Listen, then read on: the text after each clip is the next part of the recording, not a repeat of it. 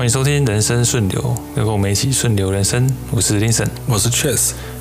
接续前一集的部分呢，讲到《哈佛商业评论》的三大销售新策略这篇文章的评论解析。今天这一集呢，就是我们的解析的下半部分。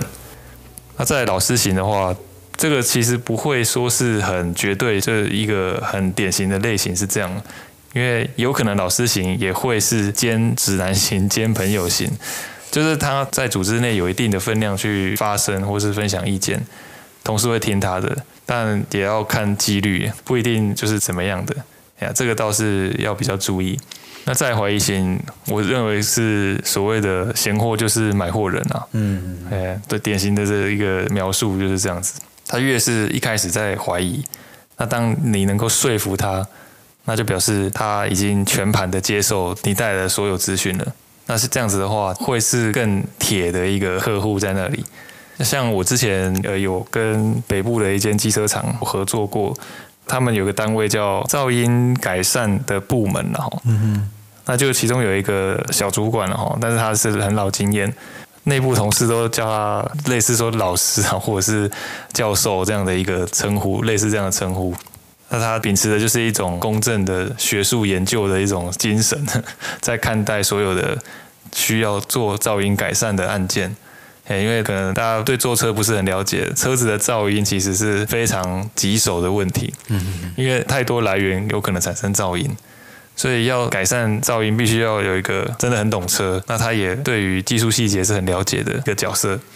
去做这样的一个改善，所以他真的是蛮适合做这个工作。那他就是很典型的怀疑型，那反而是说我们提供的一个元件的解决方案，能够去解决掉他噪音的问题，他是非常高兴的。那最后还有一个形态，刚还没有提到，就是阻碍型的。阻碍型顾名思义，它不会更好，只会更差。就是当跟这种类型的联系人在来往的话，他这边写说是反利害关系人哦，也就是说他们非常关注现状，没有兴趣跟外部厂商聊。第一个，他可能展现出一个比较冷的态度，反而不会对这件事有帮助的话，只要有这样一点点的感觉，其实就可以就此打住了。我就不要把时间再浪费在就是没有帮助的关系人的身上了。那这边后来也有一个图示在讲说，诶，当我们找到了动员者三种类型的人之后，当然也做了很多的沟通，提供过很多的资讯了。下一步呢，我们最终目的是什么？就是要成交嘛。要达成销售嘛？对。但是呢，这三种类型的人可能不一定会是最终的 key man，不会是一个决策者的角色，也必须要靠这些已经帮你过滤过他们单位所需要的解决方案的相关资讯，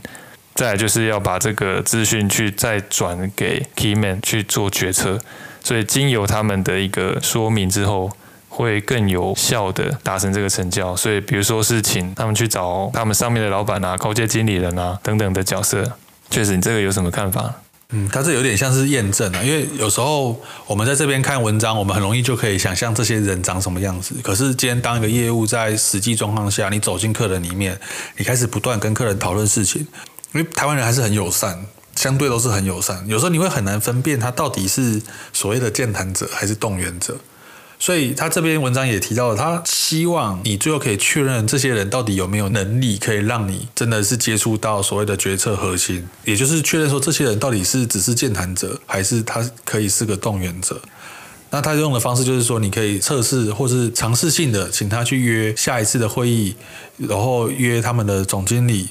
好，如果你之前是跟研发单位，你可以请他约研发经理、研发副总。如果这个公司有这个职位的话，那试着说看他能不能找到真正的决策者来开会。如果可以的话，你就可以确认这几个人是动员者，他有人脉跟这个 power 可以协助你去完成这个案子。但如果不是他无法约的话，那或许他们的确是所谓动员者的人格。可是他并没有办法真正成为动员者，因为他没有那个 power 在那边。这时候你就要赶快再去找，到底有谁是能够把关键决策者约出来的人。这个对业务很重要。以前我是当业务主管的时候，我们最怕业务都跟我讲说，这客人跟我关系很好，什么都可以聊，放假可以打球。可是你真的出事了，或是要去谈生意的时候，他却真的没办法找到关键决策者。那这时候我只能跟你讲说，你的业务认识的这些人。他可能看似老师型或是进取型，那个可能是你客户个人的人格特质，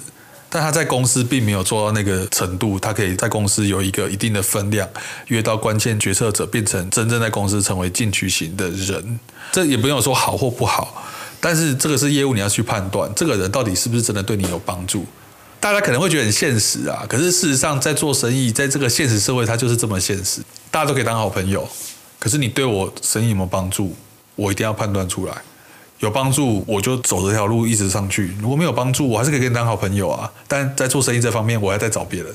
好，这个是一定要去做确认跟判断的，才不会浪费太多时间。嗯，因为毕竟不管是买还是卖方，时间都是最宝贵的资源啊。啊，是啊，是啊。所以其实不浪费双方的时间，我觉得是非常重要的。因为有可能对方。他当下不会发现你在浪费他的时间，但等他发现的时候，你可能已经失去他的信任了。是啊，是啊，就是有时候是这样子，就是，呃，客户有时候刚好很有空，他会一直跟你聊。可是有时候你要反过来想，是你是不是真的是没有空一直跟他聊？好，因为每个人的工作时间就是那八小时嘛，我们也不提倡加班。可是你要把你的时间发挥到最大的效用。好，所以自己在内心去做这些判断是很重要的。在策略三的部分是指导客户如何采购。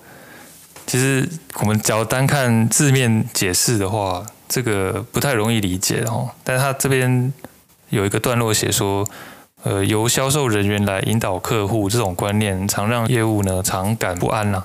他们纳闷，销售人员可能不了解客户组织的特质，那要怎么样来引导客户完成采购流程呢？这边其实不是说客户他不懂采购，他们一定懂他们自己公司内部的既有流程。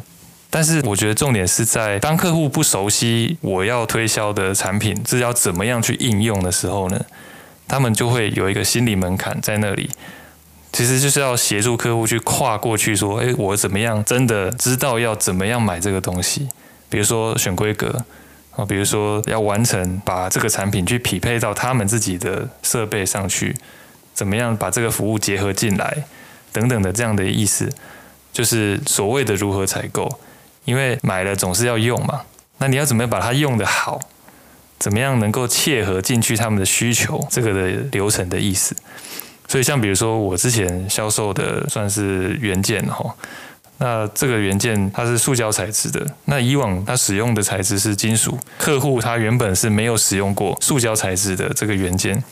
第一个，首先当然是要教育客户咯，说改用这种非金属材质的好处在哪里。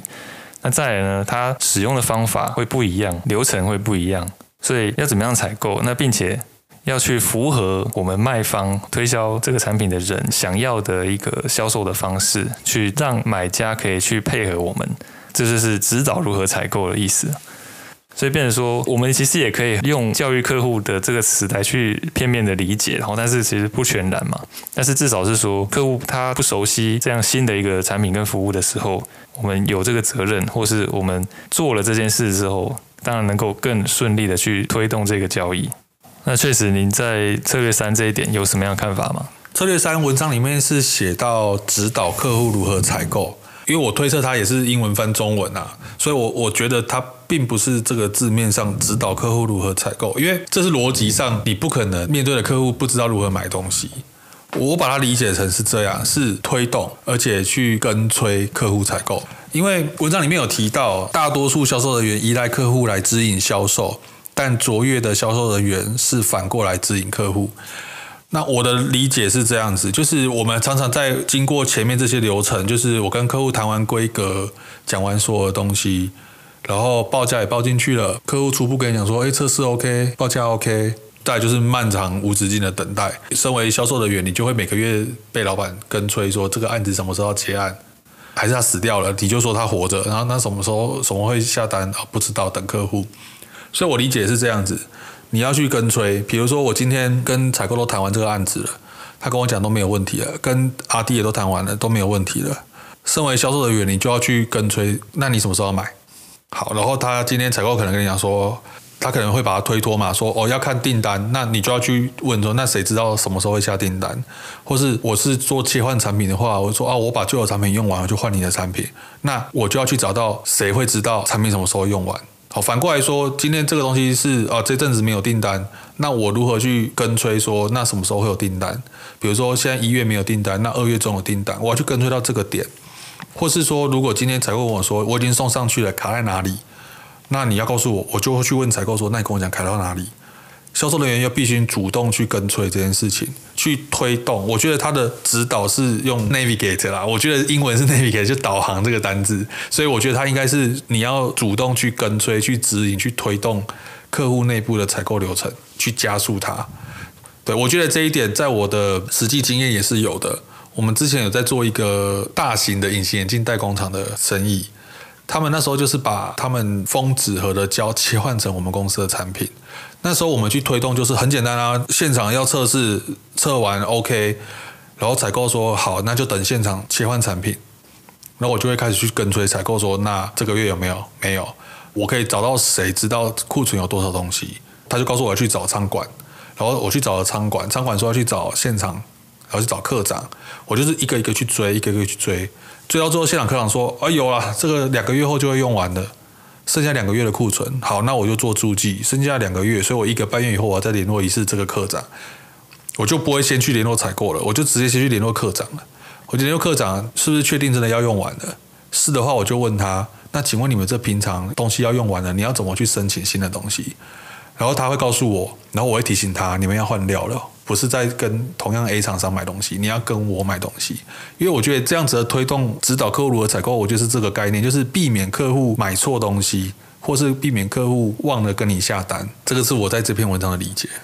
其实确实讲的是销售流程上一个很重要的概念，叫 closing 嘛，对，就是成交的技巧，对，要怎么样把在所有做完最后的努力之后的那个 last mile 去把它 closing。那这边原文其实是写 coach，啊，他的指导是 coach，coach，所以他这篇文章最后一句话写卓越销售人员解释呢，我不会浪费很多时间询问客户谁必须参与审核流程，我们要获得谁的同意，或是谁掌管开支，客户不会知道，因为客户也是第一次接触这种采购。我经手的大多数交易中呢，我比客户更清楚采购案会如何发展，我让他们在公司内部推广这项交易。但帮他们完成交易是我的职责，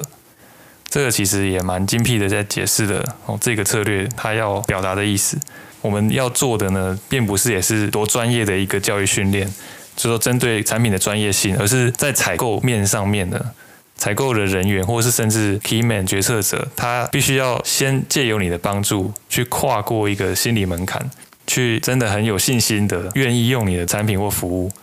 这样的话，就是所谓完成这个采购一个必要条件哦。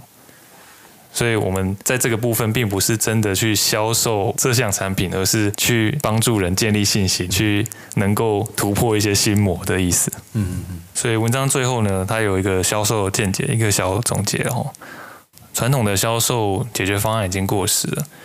客户已经不需要由销售端来去提供解决方案，甚至他能够找到第三方的采购顾问。那但是呢，假设我们能够发挥我们的长处，也就是我们能够发掘问题背后的问题，那其实无形中就能够增加我们销售人员自我创造的价值。也就是说，客户端花钱可能也不一定买得到的一个服务，这其实是跟自身的产品没有直接的关联性，这完全就是靠销售人员本身的一个 sense 跟他的一个敏锐度去达成的这样的一个差异性。其实销售最终来讲，还是回归到人这个本质。虽然我们卖的是不一样的产品，但是借由我们这样的一个在销售活动中建立起的敏锐度呢，发掘问题背后的问题，那并且为客户发现新的需求，进而就能够创造更多销售人员的价值。所以以上呢，就是我们这篇文章的一个评论跟解析。那也加入我们一些很多自身的经验。呃，也发现呢，这个确实是非常切合我们自身的经验的一个归纳跟总结，所以也推荐给大家能够延伸阅读，也鼓励大家能够再回去看英文版的原文，这两个的连接我都会把它附给大家，所以大家都可以去对照去看。那以上呢，就是今天我们人生顺流的内容，